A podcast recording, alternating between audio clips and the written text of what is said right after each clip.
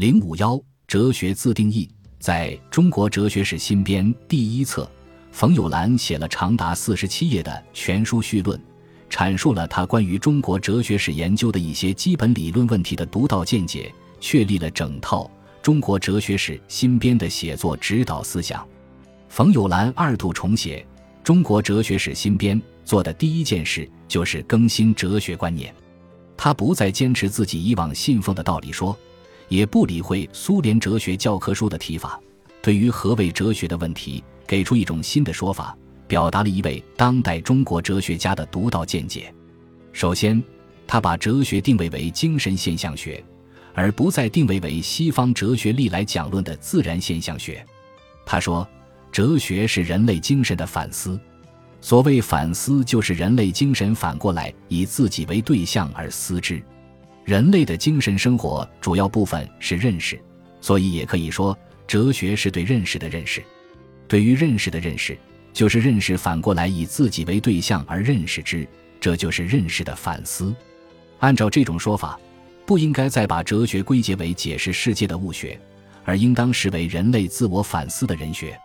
如果把哲学视为物学，尚可归结为一，因为人类住在同一个地球之上；而把哲学视为人学，由于反思的主体各不相同，就只能归结为多了。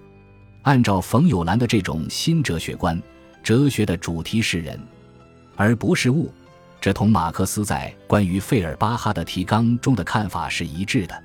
冯友兰把人看成哲学的主题。也是对中国哲学传统的发扬光大。中国哲学从来就不是西方那种解释世界的哲学，而是一种行动的哲学、实践的哲学。中国哲学家把世界存在当成不证自明的事实，并不做刻意的探究。正如冯友兰所说，在中国哲学传统中，哲学是以研究人为中心的人学。这一论断可谓是颠扑不破。其次。他拓宽了哲学的论域，基于精神现象学的考量，他认为哲学的论域并不像单数哲学观描述的那样，仅仅是一个自然界。在复数哲学观视野中，哲学论域不是一个，而是三个。概括的说，有三个方面：自然、社会、个人的人事。人类精神的反思包括三方面以及其间互相关系的问题。这些都是人类精神的反思的对象，也就是哲学的对象。他的这种看法承接了中国哲学究天人之际的传统。再次，根据以上两点，他认为哲学的作用不能只是一个方面，而应当是两个方面：一是锻炼、发展人的理论思维能力；一是丰富、提高人的精神境界。关于第一点作用，恩格斯已经谈到，冯友兰表示完全同意。至于第二点作用，则是作为中国哲学家才会有的独到见解。在西方哲学家的眼里，哲学起于好奇，同人的精神境界没有什么关系。只有中国哲学家才会如实观。冯友兰认同中国哲学的传统，他说：“用中国的一句老话说，哲学可以给人一个安身立命之地，就是说，哲学可以给人一种精神境界。”人可以在其中心安理得地生活下去。由此来看，冯友兰的新哲学观宝有鲜明的中国特色。在冯友兰关于哲学功用的看法中，贯穿着认知理性与价值理性并重的原则。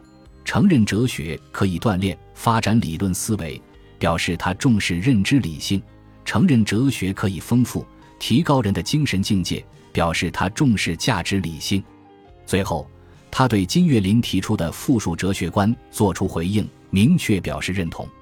冯友兰早年主张道理说，认同单数哲学观；而金岳霖主张成见说，认同复数哲学观。金岳霖曾对道理说提出过批评，直到晚年冯友兰才作出回应。据冯友兰讲，金岳霖在英国剑桥大学讲学时，阐发复数哲学观，提出一种诙谐的说法。哲学是概念的游戏，游戏不可能只有一种，必然是许多种。在金岳霖那里，成见说和游戏说是一致的，意思都是说很难对哲学结论做出能使所有人都接受的理论论证。接受某种哲学，有如认同一种游戏规则。只有如此，参与此项游戏的人才能玩到一起，而拒斥游戏规则的人则无法参与此项游戏活动。金岳霖指出，一个哲学家创立的哲学体系，有如创立一套游戏规则。既然是讲规则，一定用概念，一定要讲理性，并且力求自圆其说。冯友兰在中国现代哲学史一书中表示认同金岳霖的游戏说。他写道：“现在我认识到，这个提法说出了哲学的一种真实性质。试看金岳霖的论道，不就是把许多概念摆来摆去吗？启但论道如此，我的哲学体系当时自称为新统者也是如此。”